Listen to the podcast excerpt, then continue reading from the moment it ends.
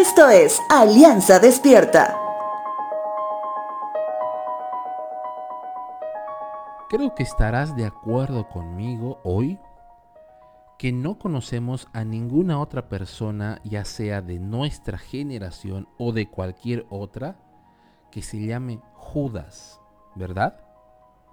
Podemos encontrar nombres de personas que conocemos, que son nombres bíblicos, como ser Pedro, Pablo, Felipe y muchos otros más. Sin embargo, Judas o Caín no los vas a encontrar y creo que todos sabemos el por qué. Sin embargo, si buscamos los significados de los nombres nos podemos asombrar. Por ejemplo, Caín significa posesión o adquirido, precisamente porque Caín fue el primer hijo de Adán y Eva. En el caso de Judas, el nombre significa alabado sea Dios. Entonces vuelvo con la pregunta, ¿por qué no conocemos a un Caín o Judas, amigos del colegio o vecinos del barrio?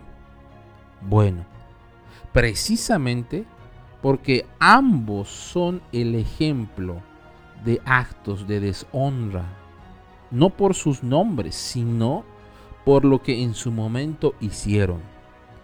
Permíteme enfocarme en Judas Evangelio de Mateo, capítulo 26, versos 14 al 16 dice lo siguiente.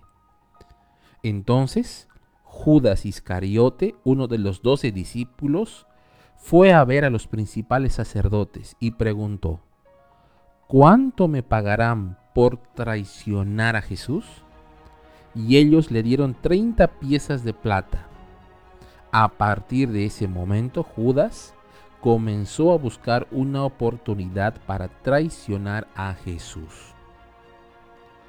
Podemos pensar hoy que lo que hizo Judas no tiene comparación y que tal vez por eso nadie ha osado usar su nombre en alguno de sus hijos.